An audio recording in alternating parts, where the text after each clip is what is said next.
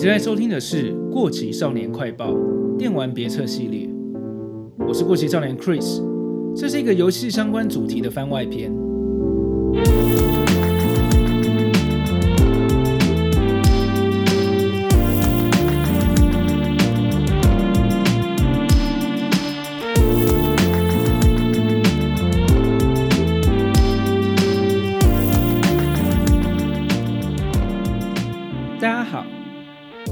集也是我筹备了一阵子的新系列《电玩别册》的 EP 零，这是一个和大家聊聊游戏相关主题的系列。我知道目前在 Podcast 上面聊游戏的节目已经有非常非常多了，我自己也是好几个节目的忠实听众。不管是分享新闻、介绍游戏历史、分析游戏设计，或是闲聊各种电玩话题的节目，我都很喜欢听。会想要自己也来做游戏的主题。除了希望能帮我的节目多开一个能定期更新的新系列之外，如果有听过《过期少年快报》第零话我的自我介绍的话，可能会知道我的正职工作就是游戏城市设计师。大约在十多年前退伍后就进入这个行业，一直到现在还在第一线做游戏开发。不管是玩游戏还是做游戏，都占了我的人生很大一部分。所以对于电玩游戏，我也是有蛮多话题想跟大家分享的。不过，跟《过期少年快报》这个漫画节目比较不一样的地方是，这个电玩别册系列不会是一个专门讲怀旧游戏跟老游戏的节目，应该有很大一部分会是介绍我这几年来玩过比较喜欢的游戏，当然也会有其他一些跟游戏有关的话题了。嗯，但是今天这集 EP 零还是有一点点怀旧了。算是让我先附上人权，跟大家聊聊我从小到大玩过哪些平台，喜欢跟不喜欢哪些类型的游戏。如果你跟我差不多的话，那你应该就会喜欢我接下来的电玩别车这个新系列吧。欢迎大家来听听看，那我们就开始吧。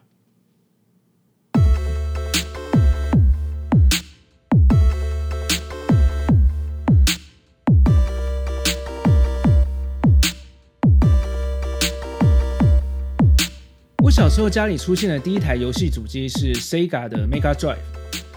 没错，就是《银魂》里面那句“到头来你还不是在玩 Mega Drive” 的那台主机，是我爸的朋友送我们的。这台是欧美版的第二代主机，上面的 logo 不是 Mega Drive，而是美版的 Genesis。这台主机陪伴了我好几年，那时候周遭同学玩的大部分是任天堂的超任，难得才有一两个也是玩 Sega 主机的同学可以交流游戏。我最有印象的游戏是《音速小子》四代，可以操纵红色的纳克鲁斯这个角色的那一代。这个游戏很屌的地方是，如果你是玩日版的卡带的话，四代的卡带上面有个接口，可以把三代的卡带插在上面，合在一起来玩。据说这两代本来是同一款游戏，后半段被切出去成为第四代，有点像现在游戏的 DLC 的概念。但是我自己的是美版的卡带，就没有这种奇妙的体验。而那时候的游戏大部分都没有存档机制，每次玩都得要从第一关开始，所以这个《音速小子》世代在我玩了好几年之后，才终于跟我弟一起全破的，非常的感动。其他我在这台主机上玩过的游戏还有《音速小子弹珠台》、横向卷轴闯关的《战斧二代》，还有格斗游戏，包括《七龙珠：无勇列传》跟非常经典的《幽游白书：魔墙统一战》。这些游戏陪伴了我好几年了，游戏卡带我到现在都还留着。前几年我还买了可以插这些卡带的机器，偶尔还可以怀念一下。另外，我小学的时候很羡慕有掌机 Game Boy 的朋友，那时候还是最原祖的灰色砖块主机的时代。我一直到国中之后才获得一台我朝思暮想的 Game Boy，非常宝贝它。还记得那几年，每年过年的时候拿到压岁钱，最重要的事就是抽几张钞票出来去游戏小卖店买一片 Game Boy 卡带。当然那时候买到的都是十几合一、二十合一这样的台版卡、台版盒卡。我一整年能玩的游戏就靠这一片卡带了，所以要非常谨慎的精挑细选。我最喜欢的 Game Boy 游戏就是《超级马里奥乐园》一代 （Super Mario Land），这也是我玩了非常久的游戏。最后一关是马里奥开着飞机的关卡。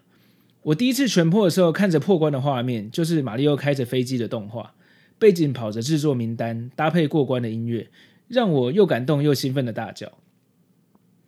其他像洛克人三到五代、幽游白书三代、四代、格斗天王九六等等，都是我那时候常玩的 Game Boy 游戏。后来我的主机坏掉了，但是我一直对第一代的灰色主机很有情怀，所以前几年有机会去日本的怀旧游戏小店的时候，终于又买回一台可以运作的像砖块一样的灰色 Game Boy 主机了。有机会再去的时候，也都会再带几片小时候玩过的游戏卡带。想不到我在事隔二十几年后，终于玩到正版的 Game Boy 游戏。国中时候的我，除了最爱的 Game Boy 之外，也开始接触到了电脑游戏。其实更小的时候，家里有一台二八六电脑，装的是 DOS 系统。我有时候会玩一些里面安装的很古早的欧美游戏。但一直到 Windows 九五出现之后，我才终于玩到鼎鼎大名的《仙剑奇侠传》一代。算是我第一次玩到跟全破所谓的 RPG 游戏吧，对它的迷宫复杂度印象非常深刻。我记得我还是去借攻略本才有办法通过迷宫的。然后接下来就是 PlayStation PS 一代的时代。PS 一代陪伴了我的国高中时期，那时候大部分的人应该都是玩一片五十块的盗版光碟片吧，所以大家玩过的经典游戏应该都差不多。R4 实感赛车、天珠啊、恐龙危机，还有第一款中文 PS 游戏《射雕英雄传》等等。我自己最常玩的一款就是当时的顽皮狗做的《带狼大晋级》，它是非常幽默的 3D 平台闯关游戏，但是实际上它非常的困难。现在回想起来，当时我总是在玩前几关，从来没有破到第二个区域过。后来这个 IP 辗转换了好几个公司，目前是在动视手上。前几年他们有出了一个一到三代的重制版，我当然兴高采烈的买回来回味啊。多年后，我终于在 PS 四上面好不容易把一代全破了。这种古老的平台类型游戏难度真的是很高。另外，在 PS 一代主机上，我还遇到了可以说是影响我人生很大的游戏《太空战士八》（FF 八）。其实我并没有把它全破，但是我被它的 3D 画面大大的震撼跟感动到，让当时还是高中生的我心里暗自决定，未来想要当一个电脑动画师。不过为什么最后会变成写游戏程式，又是另外一个故事了。总之就是 FF8 让我对 CG 动画、3D 电脑图学开始有了兴趣，让我后来念书、选科系、做专题都是往这个方向前进，真的是可以说是影响了我大半辈子。但我却没有把它全破的游戏。在我高中后半段跟大学的时候，正好是电脑单机游戏没落、有网络游戏兴起的时代。街上网咖一间一间的开，放学后跟同学去网咖打 CS，几乎是固定的社交活动。那时候我有玩的网络游戏，应该也是很多人都经历过的《天堂》啊、RO、《金庸群侠传》网络版等等。不过，回想起来，我现在才认真的发现，我其实并没有真的喜欢玩这些 MMO 网络游戏，我只是很享受跟同学一起玩、一起讨论这些游戏而已。像我大学的时候，跟同学们玩一款叫做 Freestyle 的街头篮球斗牛游戏，玩了很久。但我不会说我很爱这个游戏，我只是喜欢跟同学朋友找个东西一起耗时间而已。这就是大学生活让人怀念的地方吧。而我真正喜欢玩的游戏，果然还是单机类型的主机游戏。所以那时候很红的《魔兽世界》啊、《劲舞团》、《三国信长》等等，我就没有接触了。大学生活的最后，我买了一台二手的 PS2 薄机，因为游戏可以上下相容，所以我大部分都还是拿来玩小时候的 PS 一代的游戏片。而在这个时期，我还遇到了另外一台我非常喜欢的掌机——任天堂的 NDSL。这也是我非常喜欢的一台主机哦，因为它双荧幕的设计跟触碰玩法，让很多游戏实做了非常有创意的想法。除了本家的马里奥系列、坏利欧工坊等等，我最喜欢的游戏是应援团这款音乐节奏游戏系列，里面每一首歌都会搭配一段很白痴搞笑的动画，大部分都是里面的角色遇到了一些状况，需要有人帮他加油。例如要面试工作啊，或是爸爸想要跟女儿修复亲子关系等等。我记得有一关很好笑的是，有个音乐家搭电车的时候，因为吃了脏东西，让他想要拉肚子。三个拉拉队员就突然出现，要帮他的肚子应援，对抗肚子里的细菌。如果你玩的太差，就会让电车发送强力的冷气，让主角肚子更痛；如果玩的评价够好，就会放暖气，让他稍微感到舒缓一下。大概就是这类又智障又搞笑的剧情，让我非常喜欢。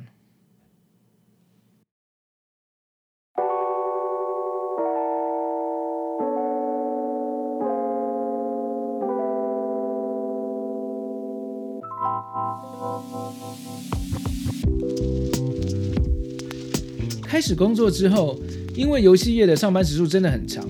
刚开始的三年，我反而没有那么多时间玩自己想玩的游戏。就算有时间，可能也是玩跟工作相关的竞品，很多都是我现在已经没有什么印象的脸书游戏啊、网页游戏，到后来的手机游戏。在换过几间公司之后，渐渐的比较有自己的时间了，我又回到了主机游戏的怀抱了。PS 三上面玩了《秘境探险》系列、《最后生还者》。暴雨杀机、两个灵魂等等，PS 上面有名的游戏，我想大家也都很熟悉，我就不特别提了。比较特别的是，我买了一台我本来没有想过会买的掌机 PS Vita。会买它的原因是我工作上的工具游戏引擎 Unity，当年发布了一个消息是 Unity 跟 Sony 合作推出了一个叫做 Unity for PSM 的功能。所谓的 PSM 是指 PlayStation Mobile。它是一个目前已经被 Sony 停止的服务。当初它是属于 PS Store 线上商店底下的一个专区，让开发者可以上传自己做的游戏在上面卖。而 Unity 当时就跟 Sony 合作推出了一个插件，让 Unity 的开发者可以把自己的游戏汇出到 PS Vita 上面玩。当时我就很兴奋的买了一台 PS Vita 来研究，真的把我当时正在做的专案放到 Vita 上面。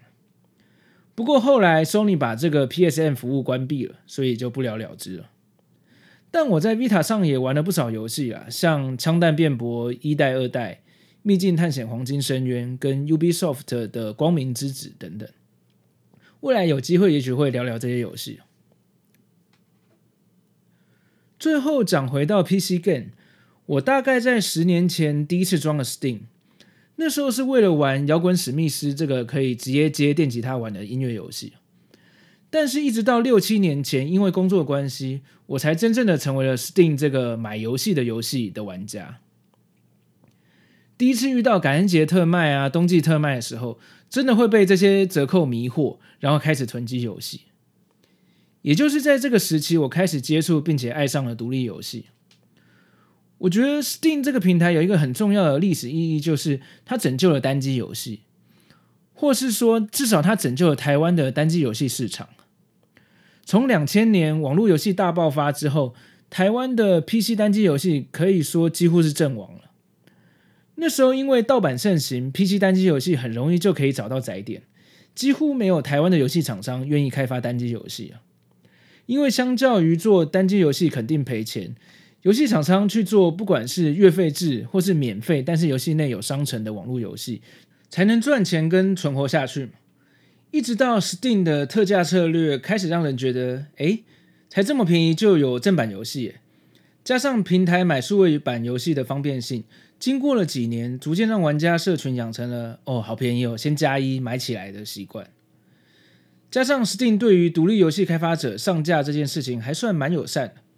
这五六年来，终于又看到台湾的 PC 单机游戏市场开始慢慢活络了起来。除了大公司愿意重新帮一些老 IP 做单机的续作，也有越来越多台湾的独立游戏团队出现。而我也是在这几年接触到了很多国内外的独立游戏。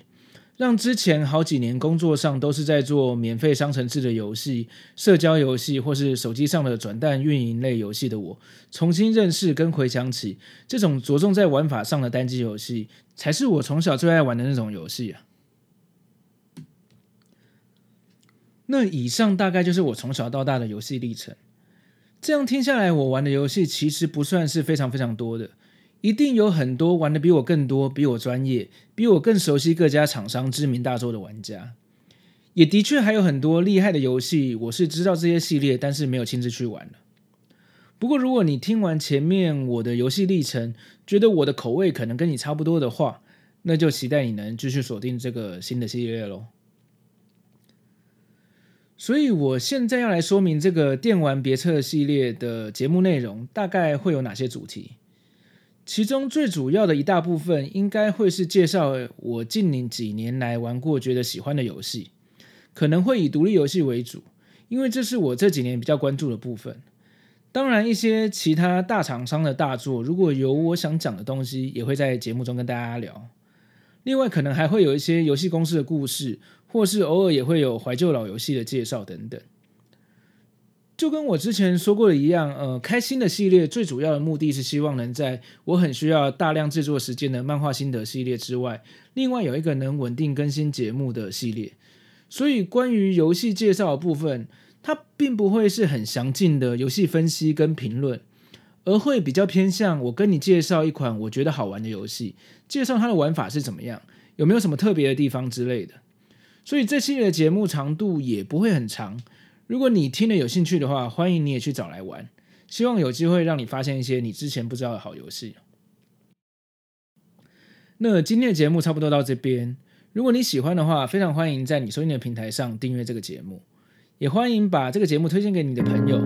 如果方便的话，请在 Apple Podcast 上给我一个五星好评。也欢迎追踪我的 IG 跟 FB 粉丝团。这里是过期少年快报，我们下次见，拜拜。